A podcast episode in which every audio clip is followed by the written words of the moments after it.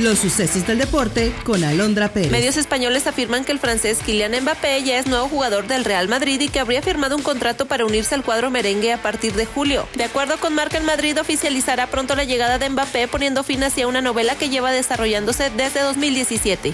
Aunque Mbappé sigue siendo jugador del PSG, tiene la libertad de negociar con otros equipos y el pasado martes el delantero le notificó a la directiva parisina que no firmará una renovación, con lo que se desvinculará de la institución el 30 de junio.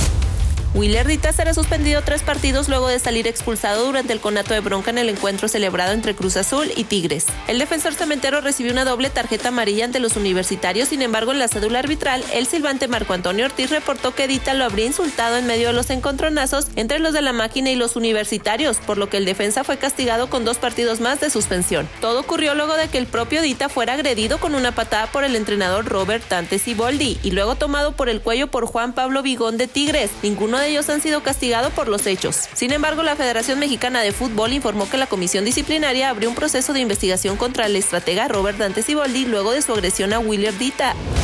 Electrolit es el nuevo patrocinador del piloto mexicano Sergio Checo Pérez. A través de un comunicado, la marca aseguró que admira la habilidad y disciplina de Checo, lo que le permitió destacar en todo el mundo. La firma resaltó también su estilo de conducción estratégico y su capacidad para sobresalir en condiciones desafiantes, lo que lo ha convertido en uno de los pilotos más respetados y reconocidos del automovilismo mundial. Está usted bien informado. Somos Sucesos Coahuila.